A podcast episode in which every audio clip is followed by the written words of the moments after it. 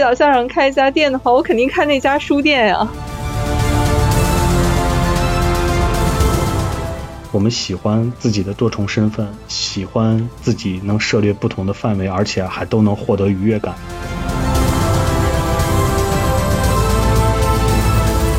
大家好，欢迎来到这期的银杏树下，我是普洱猫。我们今天又是请来了我们的老朋友大造。Hello，大造。大家好，又是我，我是江大造。今天请大造来呢，就是我们之前在聊的时候，有一部作品，我们是。开了一个头，但是没有展开来聊，我们都觉得意犹未尽。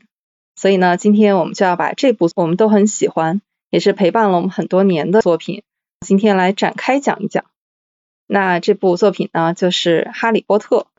哎，大嫂，你是从什么时候、怎么来开启的你的《哈利波特》之旅呢？我应该是先接触的电影，因为电影拍的比较慢，书比较快，所以就是。为了追剧情去看的书，就一步一步追下来。我印象特深的就是，我不是按照他出的那个年份追的，而是按照我自己上学的那个年份追的。就比如说，我高二就看这一本就够了，我没有那种强烈的把它全部追完的这种冲动。我希望它有一个陪伴感。在我大四的时候是最后一部，正好七年时间我看了七部《哈利波特》，我觉得这个。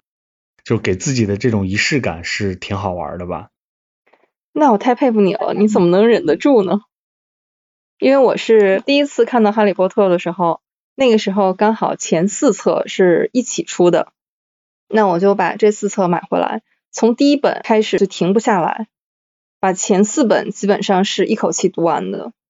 但是读完之后就没有了，因为那个时候作者也只写到了第四本。从第五本开始，就是一年一本《哈利波特》，可以说我也是一路陪着他这样走过来，一年一部书，一年一部电影，所以从第一本书到最后一部电影，这之间正好是整整十年。我还记得我看完最后一部电影，走出电影院的时候，心想：哎呀，其实人生有几个十年呀？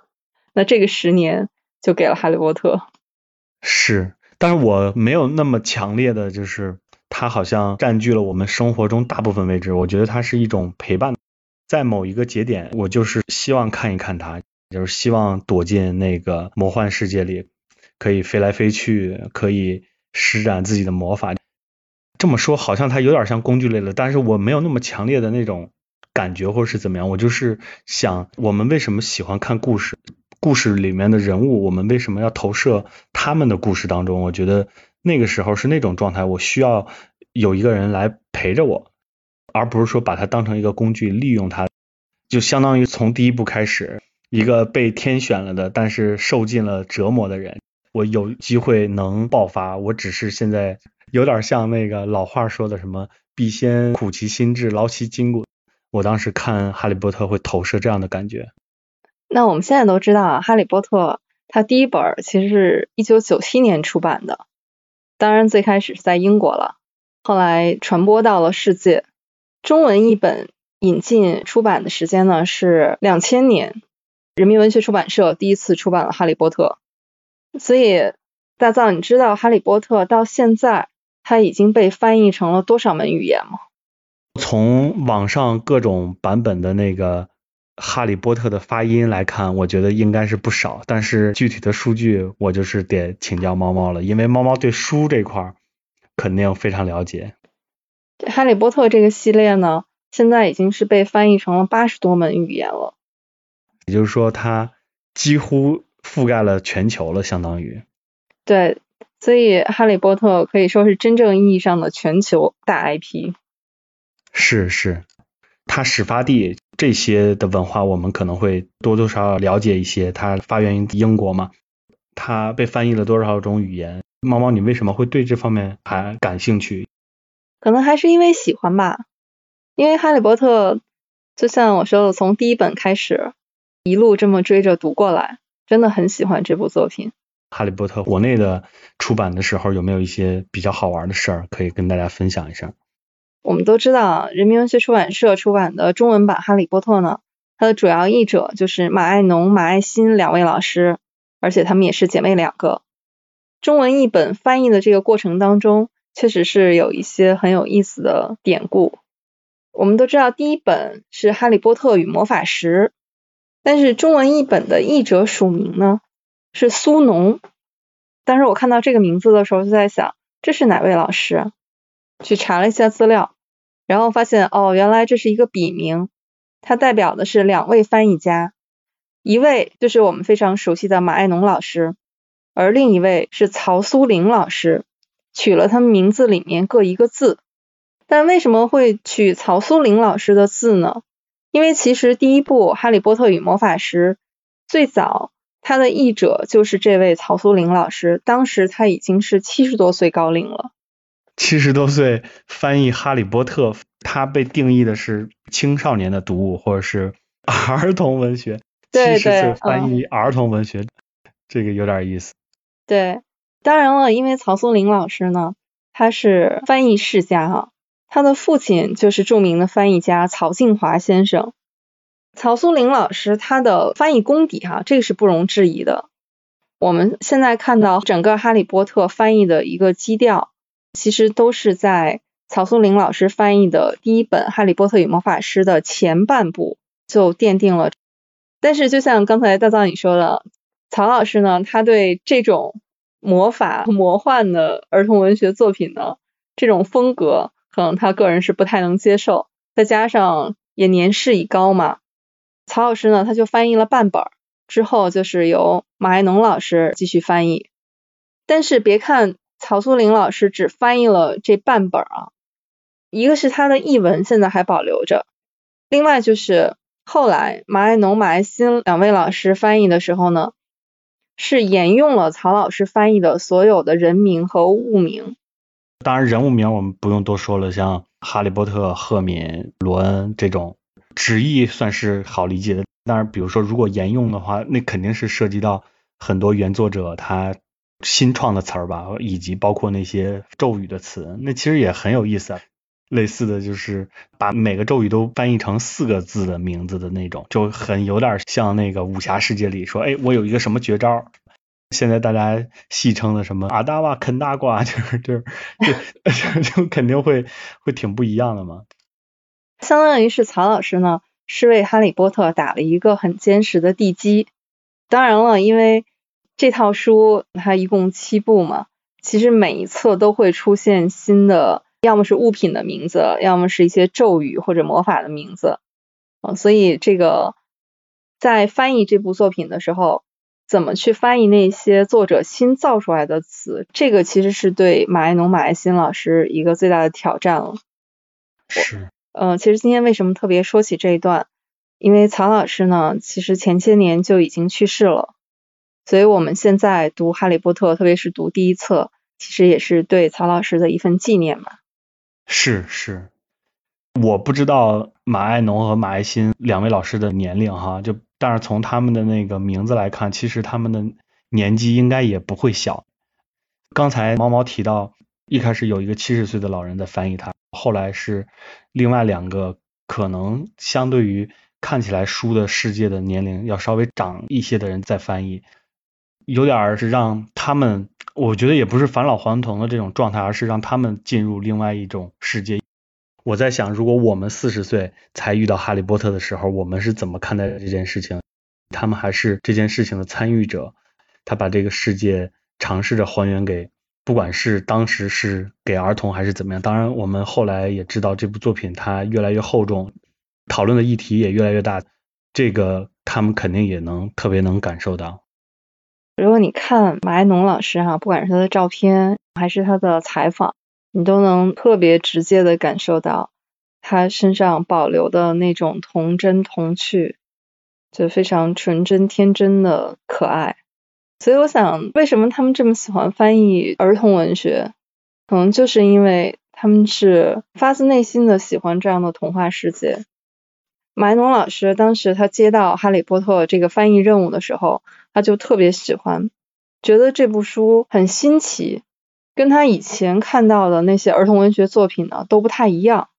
用他自己的话说，他是完全开辟了一个新世界，对这个世界的架构完整丰满，故事的想象空间很大，而且他吸引我的还有他的幽默。提到幽默这个事儿，我脑子里在回想哈，哎，它里面幽默的点是什么？我现在真的在想。我们刚才说的是《哈利波特》第一册哈，《哈利波特》第三册《哈利波特与阿兹卡班的囚徒》曾经也是有两个译本的。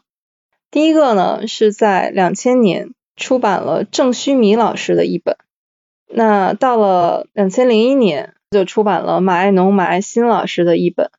我们现在看到的通行本的《哈利波特》中译本呢，第三册《哈利波特与阿兹卡班的囚徒》也是。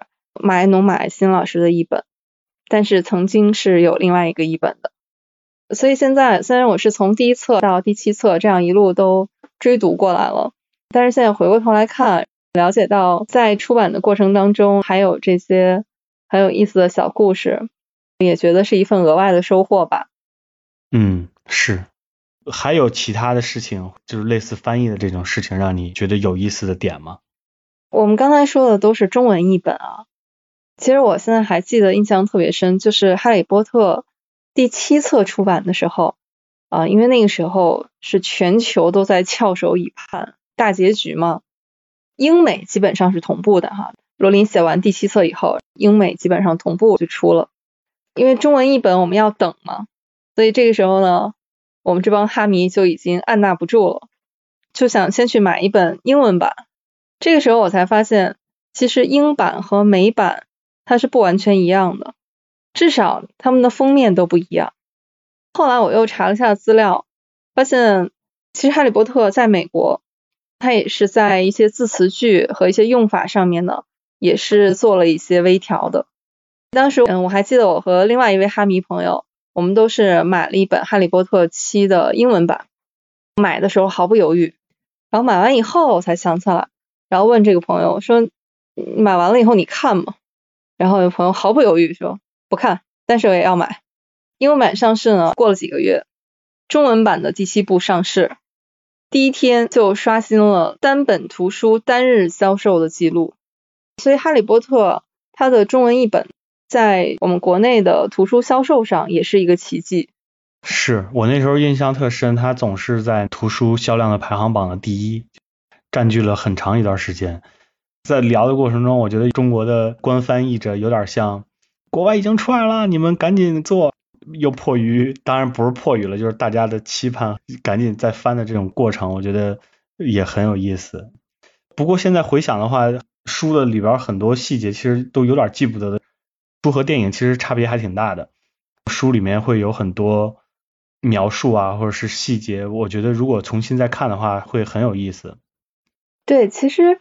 你刚才说到的也是我的一个小遗憾，就是我现在想一想，又会觉得说这个追书的经历印象很深刻，但是呢，每读完一本，中间其实都间隔的时间比较长，从第一册读完第七册，中间已经是好几年的时间了，所以我经常有一种想法，想把这七本书呢再通读一遍。就在一段集中的时间里面哈，把这七本书从第一本到第七本再完整的读一遍，但是就一直排不出这个时间来。我们现在要一下子读七部书，可能需要年假加休假加各种假期才能读完。其实现在有一个两全其美的解决方案，就可以听有声书。喜马拉雅最近做了一个事儿，他把《哈利波特》变成了有声书。我觉得它是另外一种形态，就是书的形态、电影的形态，然后游戏的形态。哈利波特已经成为一个大 IP，但是它这是第一次做成有声书的形态。我其实还挺感兴趣的，也是想借着这个机会重新重温一下哈利波特里边的旁白，是我还挺喜欢的一个电影的配音演员，叫姜广涛，就是熟悉他的人肯定特别熟悉，就是类似。姜子牙就是很多中国动漫的角色的配音，他都有配，所以我还是我觉得也不是期待，我觉得就是尝试着用耳朵来听《哈利波特》。哦，哎，那他这个有声书和我们看过的那个《哈利波特》，它的内容是一样的吗？听起来我觉得是挺原汁原味、无删减的《哈利波特》。现在已经有两集，我已经听了，就是我听到的状态就是。他还是挺遵从原著的那种描述方式，就是他有点像文本情景重现的这么一种状态，因为他不用把一个东西压缩在两个小时嘛，他很快的可以展示出来最原汁原味、最无删减的哈利波特。哦，哎，那还是挺想去听一下的。哎，它只有中文吗？哈利波特的那个原版它有吗？那也巧了，就是他们 既然。我觉得既然都已经是官方授权了，他们肯定也是把《哈利波特》系列七部的英文有声书也同时上线了。哦，那就是如果想锻炼英文听力，然后这还有英文版的。是。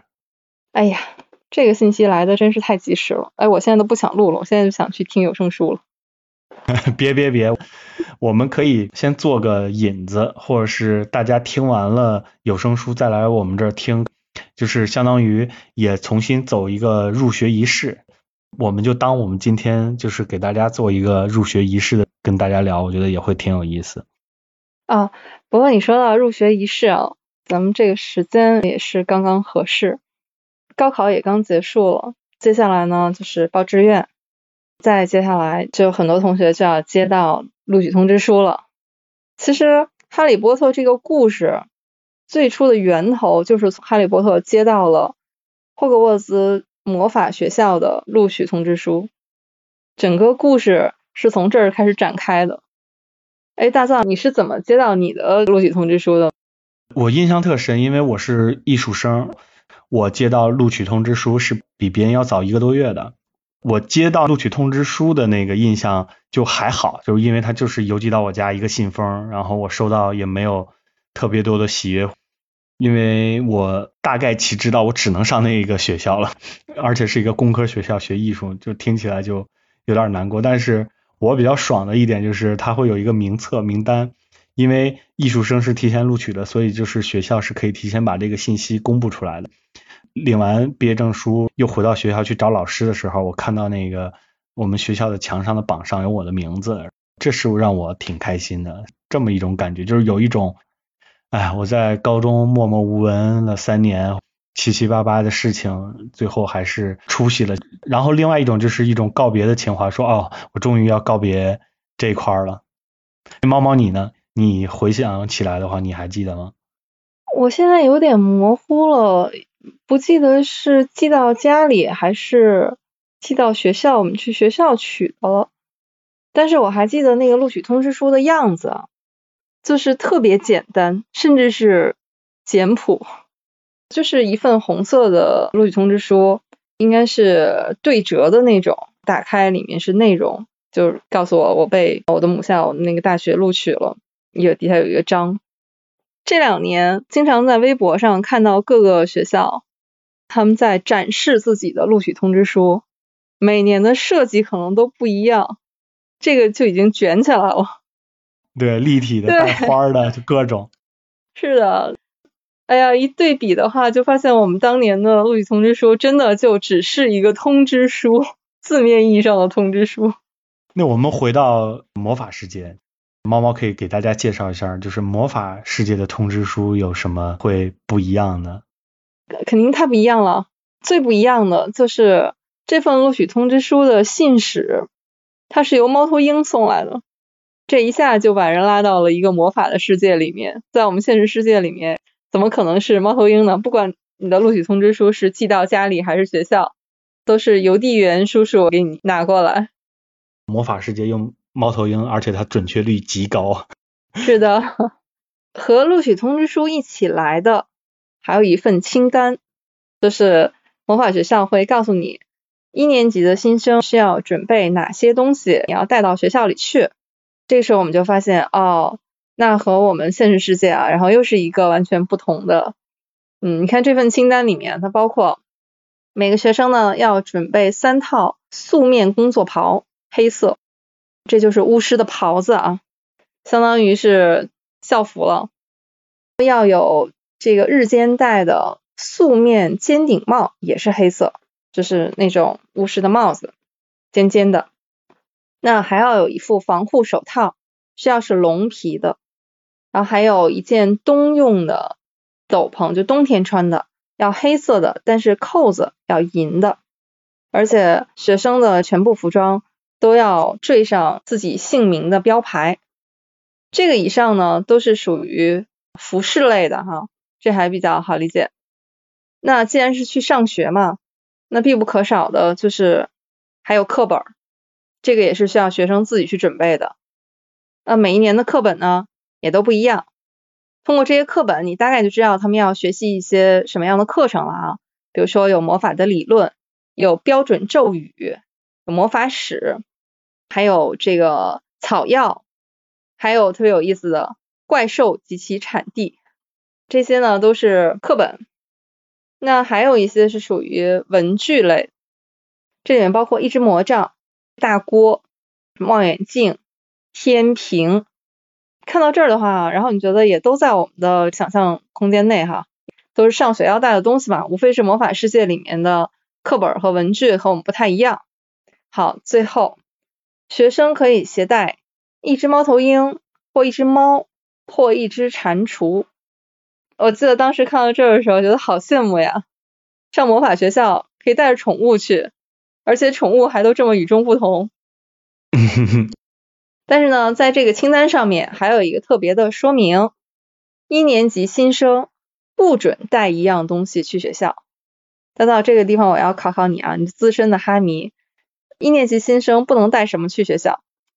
我觉得吧，这些学长和这些老师对新生都特别照顾。嗯，如果大家回想的话，就是第一年级的新生，开学仪式就在一个大宴会厅，可以边吃东西。边进行开学仪式，这其实就已经挺让人羡慕了。如果他这么照顾新生啊，就是虽然我知道答案，我就是想卖个关子，就是肯定是不能带扫帚的嘛。新生他是刚要学魔法，所以他不能带扫帚。所以我想说的梗是，可能是老师和学长们的关怀，新生不用值日，不用打扫卫生。哦，但是这个扫帚也不是打扫卫生来用的呀。嗨。接到录取通知书以后，就要开始准备自己的行装了。这个应该和我们上大学的流程也是一样的哈。对，其实刚才猫猫在说准备这些东西的时候，我觉得我们俩脑海里肯定想象的都是我们当时上学的时候要准备什么。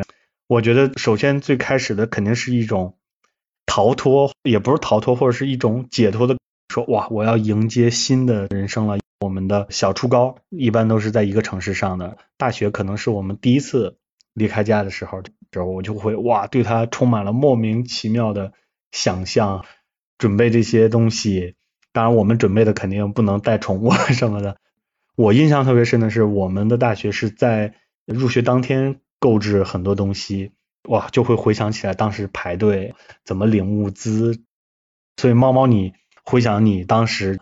入学的时候有没有买什么让自己觉得必须的东西，但是又印象特别深的东西？我那个时候，我记得那个时候好像没有买什么特别的东西，除了自己的衣服是从家里带过去的。那些日用品，包括被子、褥子、床单、被罩这些东西都是学校发的，当然它都是含在学费里的哈。然后还有吃饭的饭盆、勺子，这些都是。报到的时候学校统一发的，但是我记得我离开家的时候是选了几本我喜欢的书打到箱子里的，就是选书的这个过程是我最纠结的，因为你不能带多了嘛，箱子也很小，所以我当时应该是选了三本书。哪三本？哪三本？第一本肯定是《红楼梦》嘛，这个是不用犹豫的啊，马上就打到了包里。有一本是《唐宋名家词选》，这是龙玉生先生编的这本，还有一本是《老子》。现在我也不记得为什么是选这本书了，想起来可能是当时在看还没看完。那大家，我们现在回到魔法的世界里面啊，因为现在我发现《哈利波特》它的主线情节当然是非常曲折动人，但是我发现我特别喜欢看。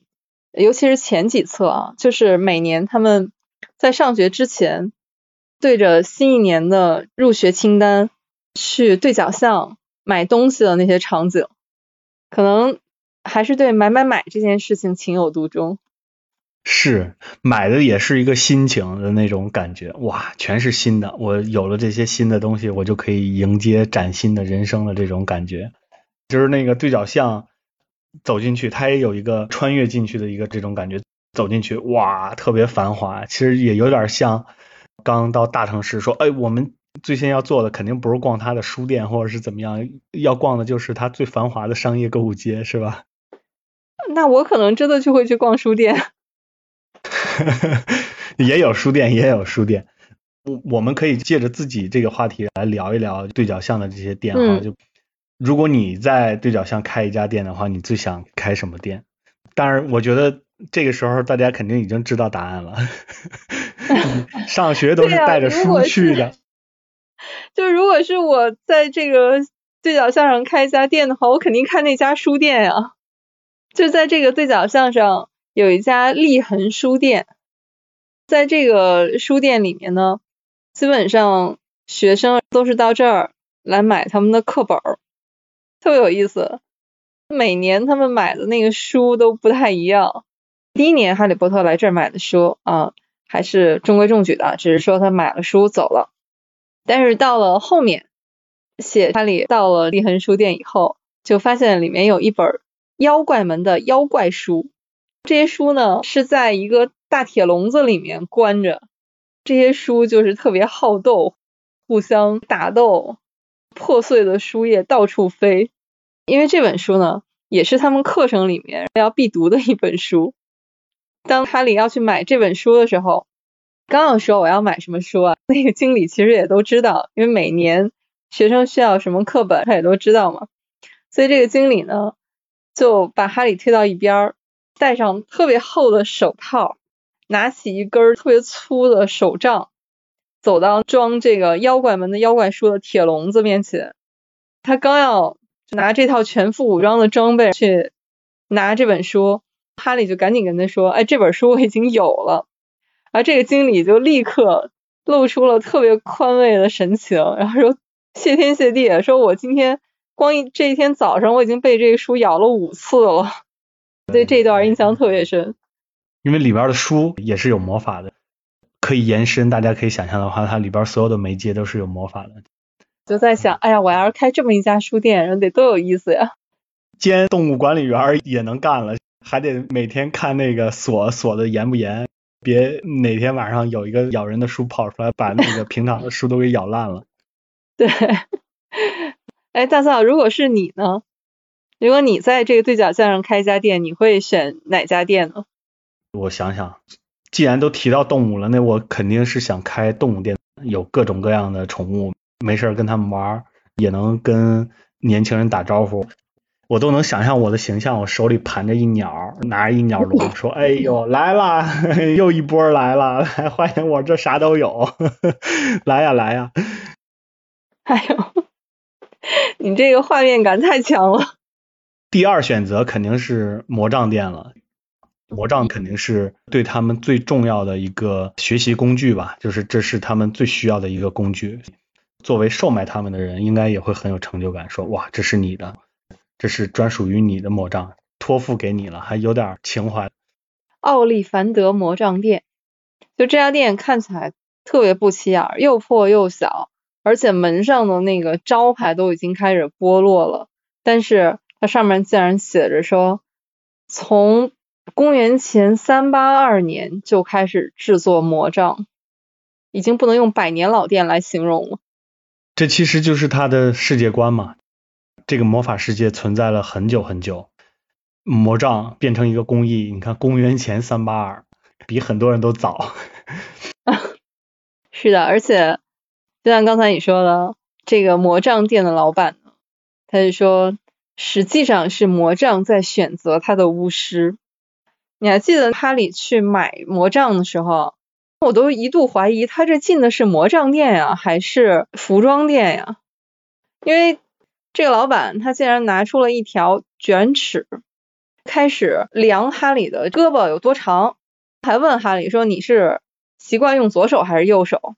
哈利说：“我用右手。”好，他就给这个哈利的右手开始。量他的胳膊，从肩头一直到指尖儿，又开始量他整个这个身体哈，什么膝盖到腋下，甚至是开始量哈利的头围。这通操作，你看说这个哪像卖魔杖呢？这不是像去裁缝店定做衣服的时候给你量身定做？那你让裁缝店的活儿怎么办？那其实他们俩可以打通，就是你已经量完了，魔法传递给服装店说，哎，你的尺寸已经有了，去服装店领衣服去吧。哦，对呀，对角巷上它也有一家专门卖长袍的专卖店嘛，魔法学校的学生都在这儿来定做或者是买校服。哦，我觉得像这些店的生意。肯定都是日进斗金，或者也有淡旺季，反正就是怎么都能赚。嗯，不过我觉得这些店里面，你要说客单价最高的，那是不是还得数魁地奇店呀？他们卖那个飞天扫帚嘛，你想那个就相当于是魔法世界里的四 S 店吧？关键所有的书啊、魔杖啊、校服啊。它首先是定制，第二个点就是它就是为了让大家统一着装，就是其实是拉低那种所谓的差距的。当然，运动的这种东西确实没个头啊。最经典的有点像那个手机迭代的感觉。哎，今年是我们这个飞轮扫帚是光轮两千，我明年就是两千零一。今年来算的话，二零二二光轮应该也有了。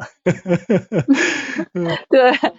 我看到这段时候也是在想，现在一说到光轮两千，哎呀，觉得好古早了呀，至少也得是二零二二版了。是啊，不买新的嘛不合适。大家同学，我们上场比赛都得用新款的。是啊，关键是你不买新款的，你就飞的没有人家快了吗？影响比赛结果。刚才我们也说到，对角巷上它有这些动物店嘛。其实就是大家去挑宠物的地方。然后刚才我们也在说，魔法学校最神奇的地方，就是最让我们羡慕的啊，除除了那些魔法，还有就是有这些可爱的宠物。哎，大嫂，如果要是让你选一种宠物的话，你会选什么？当然，前提是我进魔法学校，以及魔法学校让我养，我肯定会想养平常养不到的。体型庞大的，因为我没有养过体型庞大的动物，见过村里的人养的最大的动物，无非就是牛和马了。如果真的可以去哈利波特的世界，我肯定会想养一头龙，就是我和它又有距离感，就是因为龙一般都是比较狂怒或者是比较暴怒的这种状态。当然我也得喂得起哈，就是它的食物啊什么的，肯定成本也上去了。这是我特别想养的，如果可以的话，我可以骑着它去飞啊，可以转来转去啊，我觉得是应该会非常酷。然后第二个想养的就是就是在近邻里的人头马，它是半人半马的这么一个状态。我在好奇，就是我骑在它的背上搂着是一个人的是一种什么样的感觉？那猫猫你呢？人头马是哪儿了？那叫半人马。哦。嗯，不过大造，你这俩好像都不是宠物吧？你这俩都应该划到那个神奇动物那一类里面去，那都是海格才能养的。是，不是他们？呃，也是，也是，嗯。对，但是你可以和海格成为好朋友，然后你去帮他一块养。那就辛苦海格了。我想了一下，嗯。如果是让我在魔法世界里面选一个宠物的话，我肯定还是选猫头鹰。为啥？因为这个在现实中不能养啊。猫头鹰是国家二级保护动物，个人是不能养的。所以我看书里面这些主要的人物啊，然后看他们养猫头鹰，我就特别羡慕。哈利波特的宠物就是一只猫头鹰，而且这个在猫头鹰的品种里面，它是雪鸮，就是这种猫头鹰呢。它体型是比较大的，它平时是生活在那种北极的雪地上，所以它的样子就是羽毛是雪白的，但是中间夹杂着很多黑色的斑点。当然，我们知道这个是哈利十一岁的时候，海格他买来作为哈利的生日礼物啊送给他的。后来我查了一下资料，才发现为什么我对这只猫头鹰对一看就喜欢。原来这个雪鸮呢。它在我们中国境内偶尔是能够见到的，但是只有在吉林、黑龙江的北部能见到。然后说，哎呀，难怪一见如故，这我老乡嘛。这养宠物还分老乡呢，还分是不是老乡 亲哦亲，嗯，对，我印象最深的肯定是罗恩的宠物了，就是你看我们那个入学入学里边也都提到了，说猫头鹰、猫和蟾蜍是可以养的。罗恩呢养了一个老鼠，而且跟了它特别特别久。这个老鼠，这个老鼠就是怎么说呢？就是就是嗯，就反正就是，所以就不知道养猫的那些朋友，猫会不会咬罗恩的老鼠？那肯定会啊！赫敏不就是养了一只猫吗？哎呀，原来是世敌呀、说到赫敏养猫也特别有意思。当然赫敏她要过生日了，说她要给自己买一份生日礼物。这罗恩第一个想到的是说，你是不是想给自己买本好书啊？我们都知道赫敏是个学霸哈，他是一出场就开始卷别人，就是你看那个，我们都说，像哈利他们都要去对角巷上买课本嘛，大家也就是把清单上的那些课本买回来。但是赫敏一出场就说，呃，我还买了几本这样那样的书作为参考书，所以罗恩第一个想到的是说，你是不是要给自己买几本好书？赫敏说不是，赫敏说我其实想要猫头鹰，就是看哈里的猫头鹰呢，觉得很羡慕，因为可以送信嘛。那大家就陪他一起去对角巷上买，结果哈里和罗恩就看见赫敏远远的走过来，这两人就嘀咕说，这赫敏抱的是个什么东西？哈利说，要么就是一只很大的猫，要么就是一只小老虎。这个时候就发现赫敏他没有买猫头鹰，他就抱着一只巨大的姜黄色的猫，就是这只克鲁克山。而且这只猫呢，就是看上去脾气很暴躁的样子，而且它那个脸就是一副那种被压扁了的那种模样。而且呢，这个克鲁克山卖给他这只猫的店主呢，就说这只猫啊已经在那儿待了好久了，一直都没有人要。我当时在想，到底是之前的这些人太没眼光呢，还是赫敏太有眼光呢？其实从这个描述能看出来，赫敏的性格很有意思。你看，赫敏挑了一个 别不怎么喜欢的东西，而且这个猫还很凶。嗯，懂了，懂了。啊，一般养宠物的人总说嘛，养着养着宠物，宠物和主人总会有一些相似的地方。果然都是特立独行的。是啊，所以你看纳威龙巴顿他的宠物就是蟾蜍嘛，因为蟾蜍它身上的是可以做药用的，而且他们也有医药学嘛，我觉得这就说得通了。宠物和主人的性格差不多。啊啊！不过那个 纳威隆巴顿的那只宠物啊，就是那只蟾蜍，我对它的名字印象特别深。那只蟾蜍的名字叫来福。就差叫旺财了，是不是？嗯，这其实我们你看，衣服也做了，魔杖也选了，然后宠物也也选了，我们要去上学了。哈利波特魔法世界里，它的交通工具肯定会非常有意思嘛。我们先选吧，猫猫。就比如说猫猫，你来选的话，你会想体验哪一种交通工具去上学？其实，在它那个魔法世界里的各种交通工具啊，我第一个马上想到的肯定是骑上扫帚飞呀、因为这个是特别魔法的一种感觉。但是呢，我又想了一下，以我的这个驾驶技术，我觉得即便是到了魔法世界里面，可能我这个关也很难过。我决定还是不给自己以及这个魔法世界的交通找麻烦了。关键骑扫帚，它距离比较远，不知道要骑多久啊，风吹日晒的。感觉有点徒步去哪哪哪旅行的这种感觉，去一趟学校都变黑了，我是怕这个。哦，这怎么还有容貌焦虑呢？再后来我又一想，肯定也没法骑扫帚，因为你还得带那么多行李呢，这个扫帚也扛不动呀。所以我想，如果是去上学的话，我应该还是会想坐火车的，就是那个火车又古朴好看，坐起来也很舒服。所以我想还是会坐火车，可以在火车上和朋友聊天，或者是自己看看书，也都挺好的。那个什么瓜子儿、啤酒、矿泉水，然后变成魔法世界的，也会很有意思，是不是？人家魔法世界里面是什么南瓜馅饼、巧克力蛙？不过说到这儿的话，大嫂你还记得，嗯，哈利波特他是从国王十字车站九又四分之三站台去做他那学校的专列去上学。当然，肯定啊，肯定，那个算是经典的进入魔法世界的开始了，算是。作为一个哈迷，当时说，哎，这个地方一定要去，然后一定要去打卡，有那种去朝圣的感觉。我那年去伦敦的时候，就特地去了国王十字车站。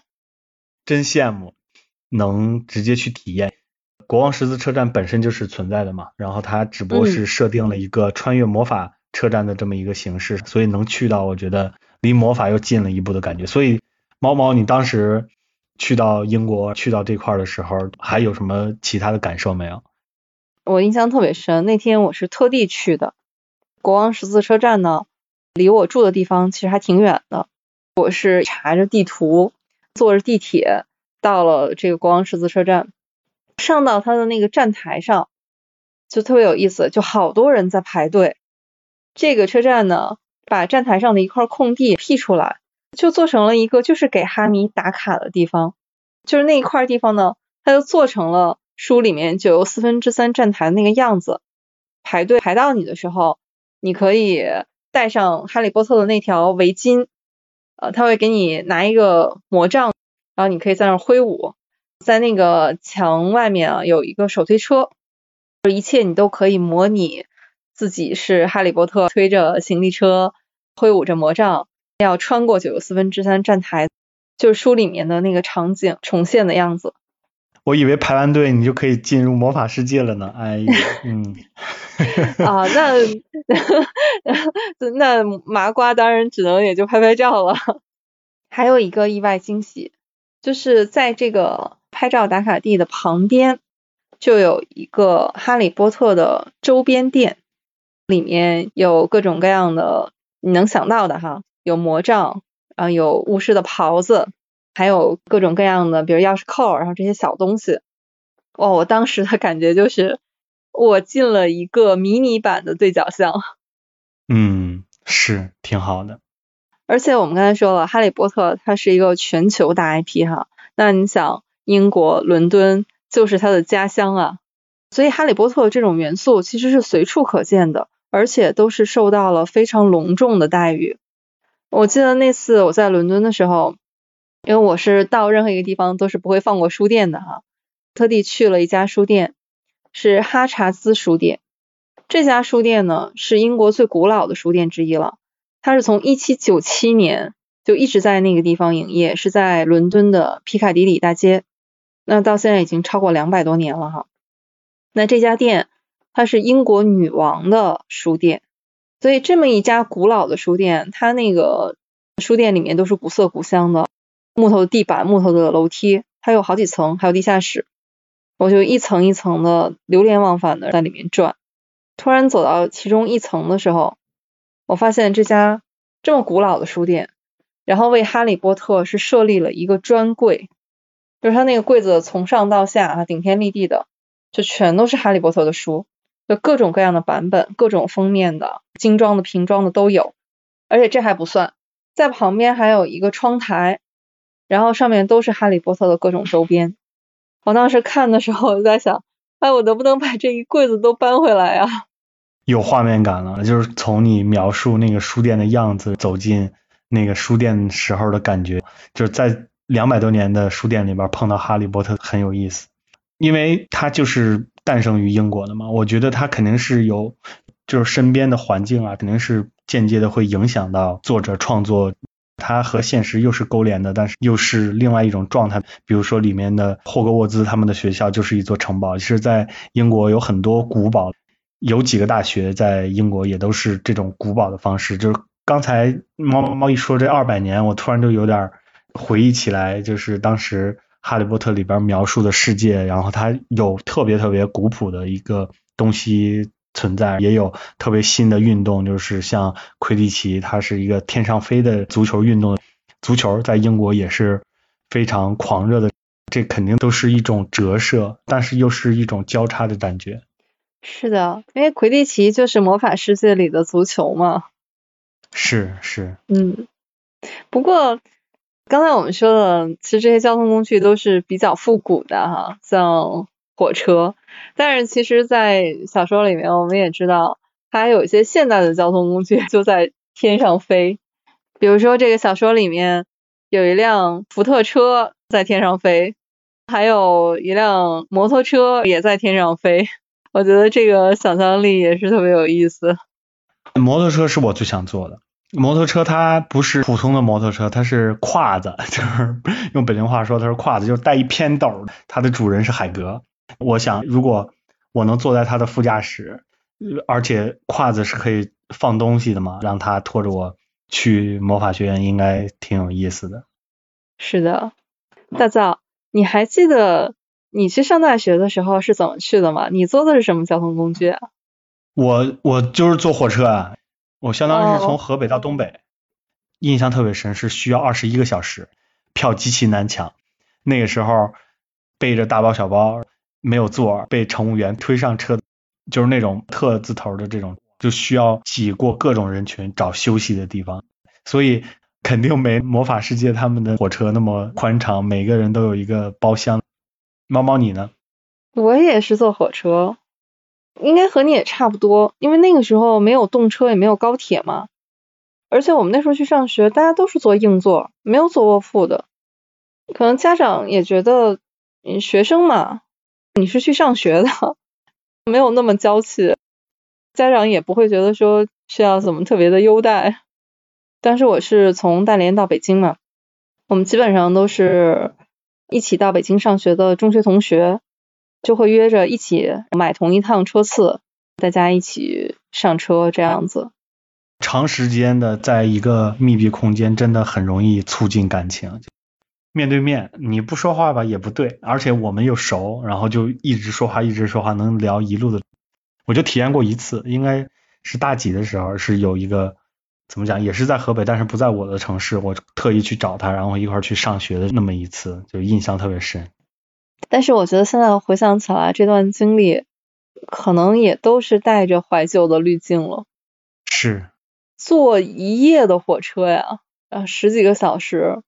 将近二十个小时吧，这个肯定不是什么舒服的记忆，想想也就是那个时候小，所以现在我们可能会选择更快捷的交通工具了哈。对啊，我们现在选择的交通工具方式太多了。我现在就是有一个遗憾，就是我离开大学离得特别匆忙，就是我把所有的东西都送给送给同学，有很多都是当地人，只寄了书。基本就这两件事儿，然后就走了。但是我们之前的时候，就我们总说，哎呀，我们应该有一次毕业旅行。我的遗憾就是，如果在当年的时候租一辆车也好，或者是怎么样，从长春开回老家的，其实就很有意思。你看，长春伪皇宫、沈阳故宫，然后再到北京故宫，就这么一路下去，全是遇到故人的这种感觉，我觉得应该也会很有意思。这个就是很难实现了，因为时间回不去了。现在。你可以跑长途或者怎么样，基本都是 A 点到 B 点结束就结束了，没有那种轻松或者是解脱的感觉了。哎，你刚才说的画面我都好神往呀。是吧？哎呦，开车边走边停，真好。大大，你看你刚才这么一说呢，就让我想起了我们刚开始说哈利波特他接到魔法学校的入学通知书，这个是整个故事的起点。那其实它一共七本嘛，其实每一本书的结尾都是这一学年结束了，他们离开了学校。那整个七部书最后的结尾也是他们毕业了，离开了学校。这个就像我们每个人一样，我们接到大学录取通知书的时候，开开心心的去准备自己的行李，去学校报到，在学校里面。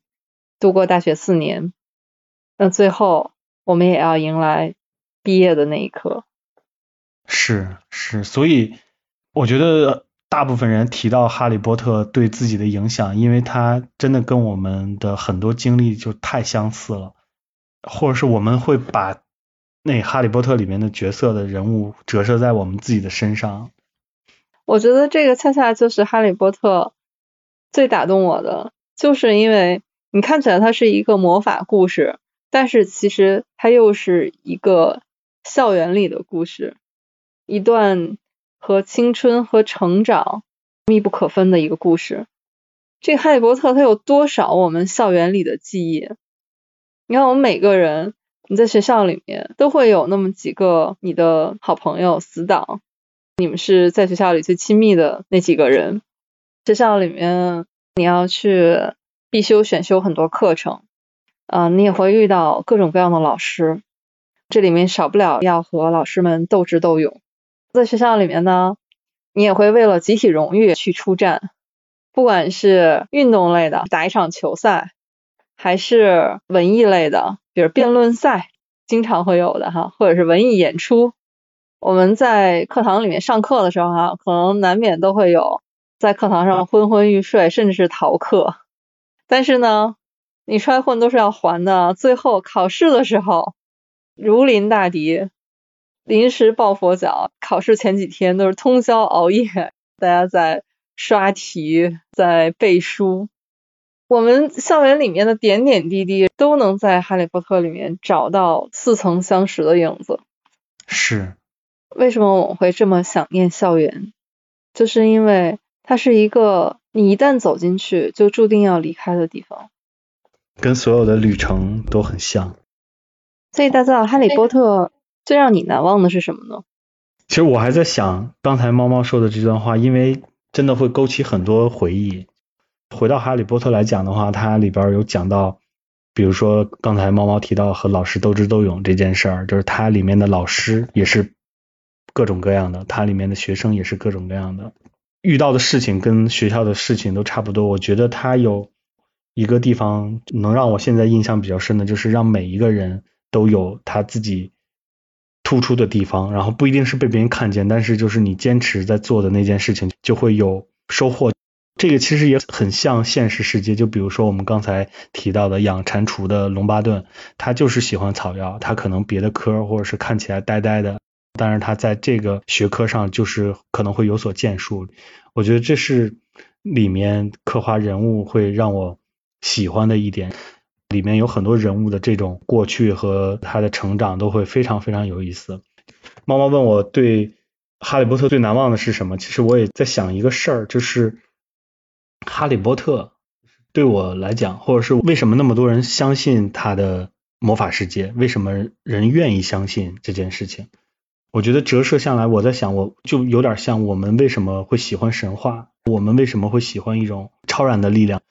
我也只从个人本身角度来说，我们现实的生活中，就比如说猫猫有一份自己的本职工作，但是喜欢读书，喜欢。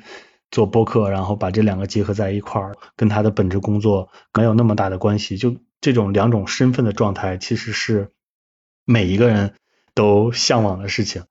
就像比如说，我是学艺术的，但是我总会跟别人提起我在大学磨过小锤，你磨过吗？因为是工科学校，我们磨小锤是需要积学分的。就是这个经历，其实四年中只占了可能两个月，但是我印象会非常非常深，好像需要一个。超然的世界，让我们去寄托所有的东西在里面。我们喜欢自己的多重身份，喜欢自己能涉猎不同的范围，而且还都能获得愉悦感。所以我一开始在想，哈利波特是一个让人逃避的地方，就是这其实不是正面评价，也不是负面评价的。但是，就算逃避里面，我觉得这整部书里面，它设定的一个母题就是，你即使可以逃避在。魔法世界里，但是会有一个东西时刻提醒你，你也需要面对你在魔法世界里的真实，名字都不能提的那种痛苦，时刻在提醒你，你需要面对。就是爱是书里总爱提的，我以前是觉得奇怪的，我说爱真的能战胜一切吗？就这，就怎么可以这样？但是它里面的爱是是包含了所有的。他们见证他们自己的友情、爱情、亲情，就是这样的东西，然后来应对他们要面对的世界和生活。我这是我觉得《哈利波特》给我带来最多的东西。嗯，那大造，你会给你的女儿看《哈利波特》吗？会啊，会。我是为了想把她带到就是这个世界看一看呢。首先，线下有很多地方可以体验到这种感觉，所以就是我大概在两年前的一周连续陪他一天一部的看完，就陪着他看。一个是我出于自己的私心想好奇他对这个世界的理解是什么，就看的是电影。第二个感觉就是他怎么理解这个世界，不要低估小朋友的深度。他的青少年时代有陪伴他的作品在。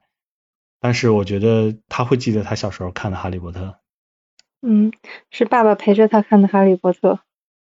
比如说，别人可能爸妈不会让他们看《哈利波特》，他会说：“我小时候三岁就跟我爸全看完了。”我觉得也挺有意思的。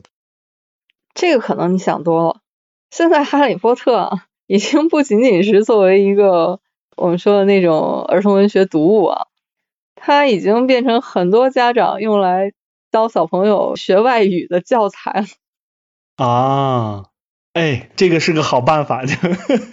对，我刚才听他老说这些呢，我忽然想起来，马爱农老师他曾经说过一段话，他是对哈迷说的。他说，在我们平凡的生活当中，有这样一个隐秘的精神世界。可以安放我们对奇迹和魔法的想象和渴望，这是一件非常幸福的事情。